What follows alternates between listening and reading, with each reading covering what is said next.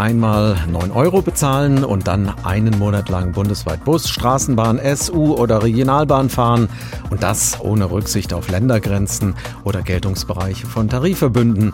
Dieses günstige Angebot war in den Sommermonaten von Juni bis August ein Riesenerfolg. 52 Millionen Mal wurde das 9-Euro-Ticket verkauft. Seit dem Ende dieses Angebots wird über eine Nachfolgelösung diskutiert. Die Ampelkoalition hatte im Rahmen ihres dritten Entlastungspakets Anfang September für ein neues bundesweites Ticket im öffentlichen Nahverkehr plädiert. 1,5 Milliarden Euro will sie dafür bereitstellen, wenn sich die Länder in gleicher Höhe beteiligen. Der Monatspreis soll bei 49 bis 69 Euro liegen.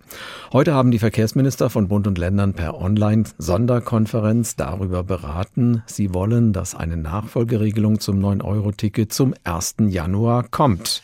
Darüber habe ich vorhin mit Tarek Al-Wazir gesprochen, dem hessischen Verkehrsminister von den Grünen, und ihn gefragt, ob sich da alle Verkehrsminister einig waren.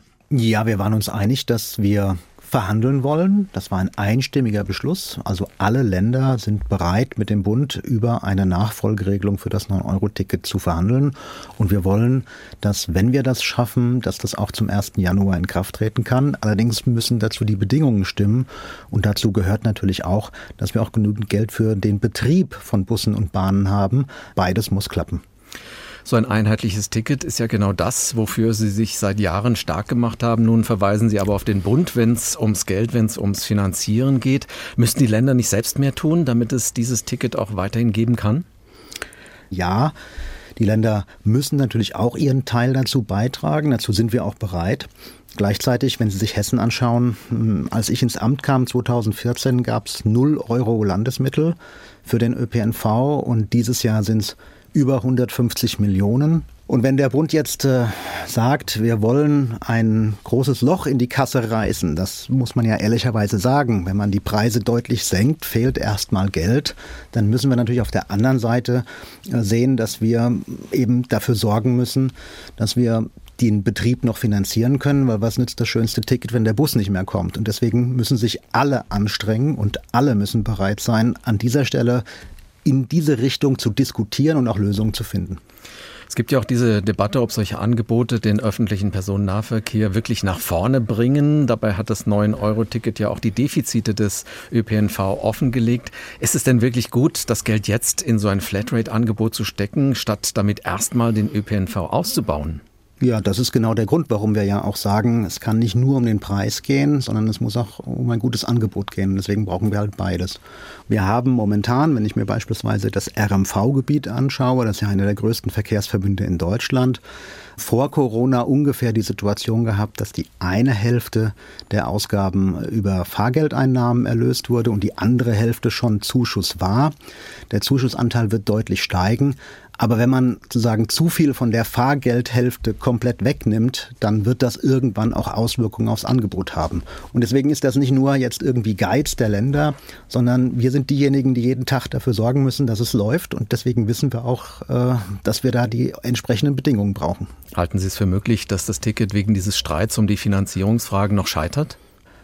Also im Koalitionsvertrag der Ampel ist ja ausdrücklich vorgesehen, dass die Regionalisierungsmittel, also die Zuschüsse des Bundes für den ÖPNV steigen sollen um anderthalb Milliarden Euro pro Jahr. Das war das, was wir damals diskutiert haben. Ich habe da ja mitverhandelt.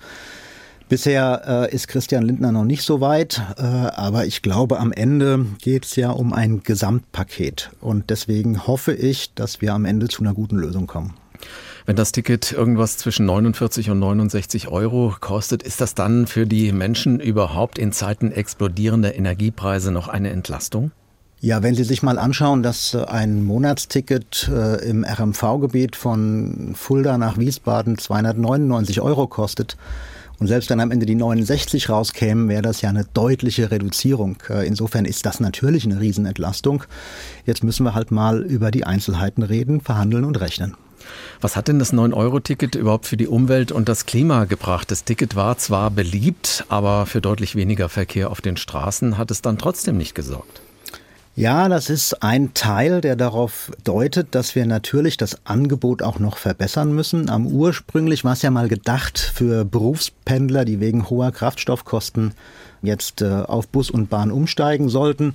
Wir haben gemerkt, dass auch das manchmal gemacht wurde. Da gibt es äh, so Untersuchungen, die sagen, zwischen drei und neun Prozent. Viele andere wiederum haben Ausflüge gemacht, was ja auch in Ordnung ist, äh, hat auch den ländlichen Tourismus gestärkt, äh, sage ich jetzt mal als Wirtschafts- und Tourismusminister. Aber wir reden natürlich über das eine, Stichwort Klimaschutz, äh, weniger Verkehr auf der Straße. Wir reden aber natürlich auch über Entlastung angesichts der Kosten, Stichwort Energiekrise und Energiepreise. Und ich glaube, beides zusammen müssen wir denken. Aber Sie sehen daran, dass das Umsteigen noch nicht so hundertprozentig geklappt hat, dass wir natürlich auch ein attraktives Angebot brauchen, um den Leuten das Umsteigen auch möglichst einfach zu machen.